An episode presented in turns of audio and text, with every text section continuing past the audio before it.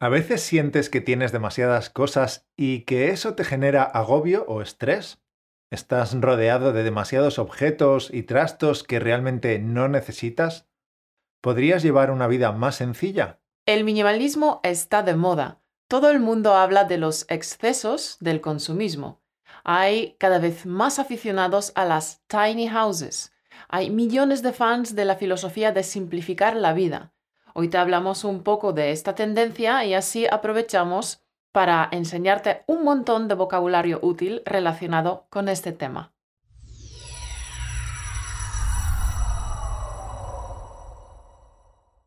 A pesar de que nos han vendido que tener más nos hará sentir mejor, muchas personas se han dado cuenta de lo contrario. Tener más no nos hace sentir mejor, sino que genera más caos interno y externo, más agobio, más angustia.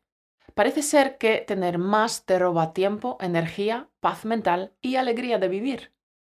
Cierto, pero claro, ¿tú dirías que nosotros tenemos muchas o pocas cosas? Yo creo que tenemos bastantes cosas, Vale, demasiadas. Aunque también hay que decir que tú y yo trabajamos en casa y muchísimas de las cosas que tenemos están relacionadas con español automático. Cámaras, iluminación, trípodes, discos duros, ordenadores, micrófonos, cables, alargadores, grabadoras, diccionarios, libros, material didáctico. Y seguro que se me olvida mencionar un montón de otros cachivaches. Todo esto está reunido en una habitación que hemos convertido en nuestra oficina. Cierto. Si trabajas desde casa, obviamente necesitas espacio y utensilios, o cachivaches, para desempeñar dicho trabajo. Pero al margen de todo lo relacionado con español automático, tú y yo tenemos muchas o pocas cosas. en realidad, ni lo uno ni lo otro. Considero que tenemos bastantes trastos, pero comparándonos con la cantidad de cosas que tienen tus padres o los míos, tenemos poquísimo. Y bueno, nuestros padres tienen muchas cosas, pero mi hermana, ni te cuento. Cierto.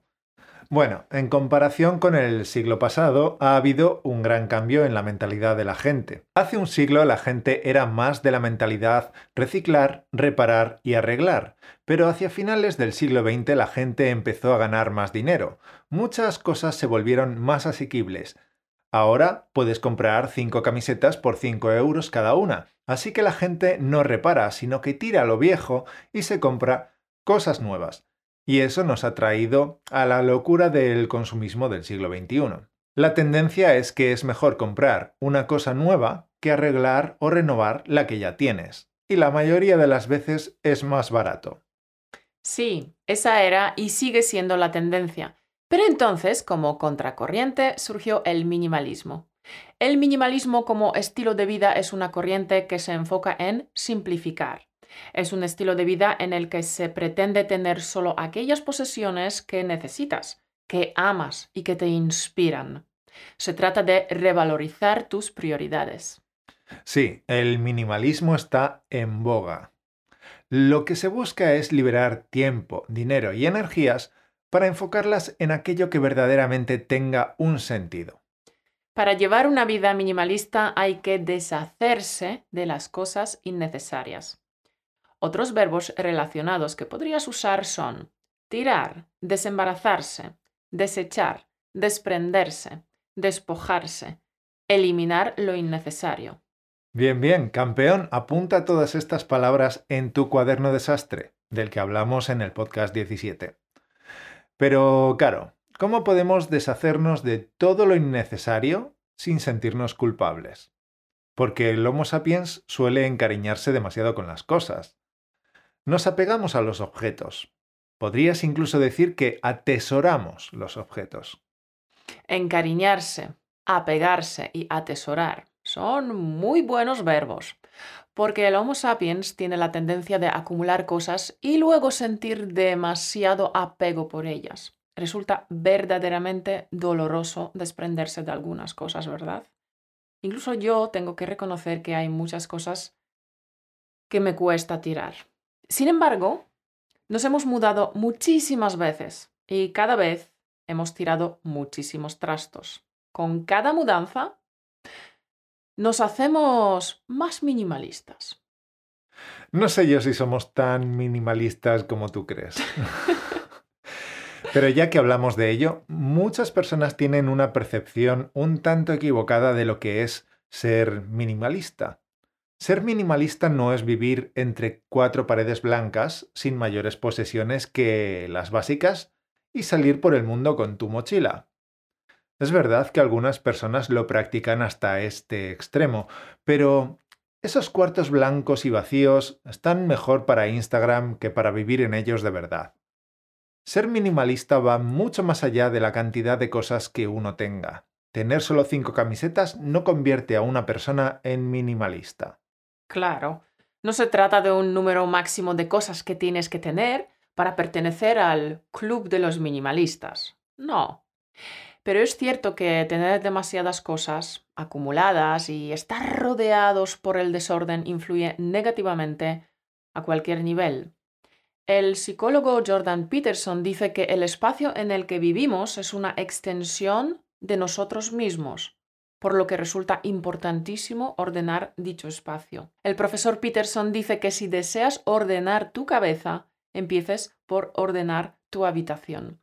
Y yo estoy totalmente de acuerdo porque no es lo mismo estudiar en una mesa revuelta que en una mesa despejada. Pues claro, si tu habitación es un batiburrillo de cosas desordenadas, te resultará bastante difícil concentrarte y estudiar. Un batiburrillo es una palabra coloquial que significa una mezcla de cosas dispares o inconexas. Un batiburrillo es un desorden, una mezcolanza, un popurrí. Campeón, apunta estas palabras para empezar a usarlas en tu siguiente conversación. Un batiburrillo, un desorden, una mezcolanza, un popurrí. El minimalismo, eliminar las cosas innecesarias, despojarse de los trastos. Es un tema que se presenta una y otra vez en mi vida. En esta ocasión porque estoy viendo un programa de televisión que se llama Tiny Houses o Casas Diminutas. En este programa muestran a diferentes familias que por diversas razones toman la decisión de mudarse a un tiny house. Y el primer problema con el que se encuentran son sus pertenencias. La cantidad exorbitante de cosas que tienen. Y uno de los participantes dijo que tirar cosas sin sentirse culpable es un arte. Entonces, ¿por qué nos cuesta tanto tirar? Tenemos metido en la cabeza que las cosas no se tiran, que hay que aprovecharlas. Y siguiendo este principio pseudo medioambiental, tendemos a acumular objetos de toda clase. Pero cuantas más cosas atesoramos, peor nos sentimos y menos libertad para movernos tenemos. Sí, lo que decía Antonio Machado, ligeros de equipaje. Pero, ¿cómo hacerlo? ¿Por dónde empezar? Para estar ligeros de equipaje lo mejor es empezar poco a poco. Creo que ser minimalista implica empezar por pasos más sencillos, empezar en pequeño, despejar una superficie que esté llena de cachivaches que no usamos, por ejemplo, una estantería cargada de objetos inútiles que solo acumulan polvo. Un buen punto de partida es el ropero, empezar por el armario. Mira, yo tengo mucha ropa, pero caro, ni te cuento. No es verdad. Tampoco tengo tantísima ropa. Campeón, fíjate en la expresión que acabamos de usar. Yo tengo mucha ropa, pero caro, ni te cuento. La expresión ni te cuento es una frase coloquial que usamos para comparar dos cosas y además indicamos intensidad en una de ellas. Por ejemplo, Sergio tiene muchos coches deportivos y su padre ni te cuento. Es decir, que su padre tiene muchos más coches. Otro ejemplo. La cocina está sucia y el cuarto de baño ni te cuento. Es decir, que la cocina está sucia, pero el cuarto de baño está mucho más sucio. Entonces hemos dicho que un buen punto de partida es nuestro ropero. ¿Por qué? Porque los Homo sapiens tenemos demasiada ropa. Tesoro, te doy un par de expresiones chulas para hablar de tu armario. Tener el armario a reventar y tener el armario repleto de ropa. Y expresiones relacionadas con una casa llena de objetos pueden ser una casa abarrotada de muebles, una casa atestada de trastos o tener las cosas tiradas por doquier. Por doquier significa por todas partes, por todos lados. Y para decir que algo está desordenado, puedes usar una expresión como patas arriba. Por ejemplo, estoy de mudanza y la casa está patas arriba. Otro ejemplo. Caro ha estado preparando un bizcocho y ahora la cocina está patas arriba. y para sustituir el verbo acumular, también puedes usar amontonar, almacenar, guardar, apilar, apiñar o atesorar. También te damos otras dos palabras para designar una mezcla desordenada de cosas, un lío o un amasijo. Por ejemplo, un amasijo de ropa sucia o un lío de cables. Yo creo que la idea más importante de este podcast es que la casa, el espacio en el que vives, es una extensión de ti mismo. Es importante darse cuenta de que cuando ordenas tu habitación, también ordenas tu mente. Ganas espacio y tranquilidad mental, ganas claridad mental. Puedes concentrarte con más facilidad. Es importante que te des cuenta de qué cosas estás acumulando sin sentido. No solamente ropa y zapatos, sino también cacharros de cocina, cosméticos, material de deporte que no usas nunca, libros que ni siquiera has abierto. Todo esto solo acumula polvo. Y como has dicho tú, Mauro, hay que empezar en pequeño. Tesoro, aprovecha la primavera para deshacerte de todo lo que no has utilizado en los últimos dos años. Y recuerda que el minimalismo es una construcción diaria, no es un fin, no es algo que tachas de la to-do list cuando llegas a 30 prendas. No consiste en ningún número específico, consiste en vivir una vida consciente con un propósito deliberado y teniendo solo aquello que te ayuda en ese camino.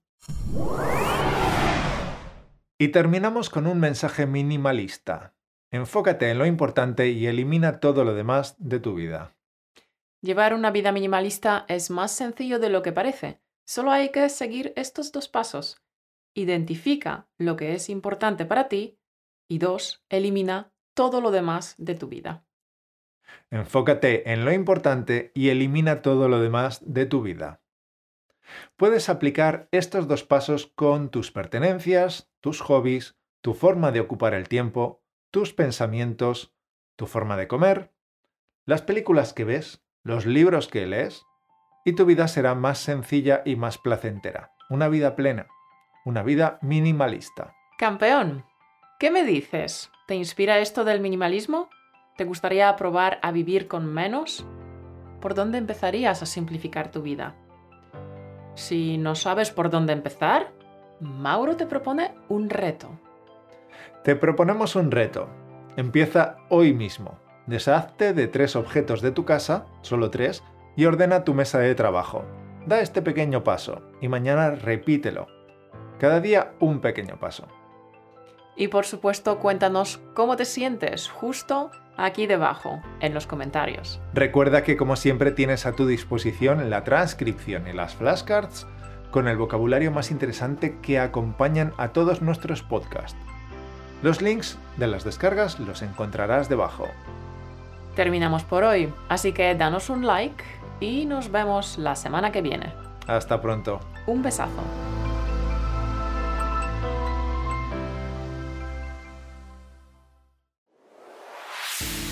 Gracias por escucharnos.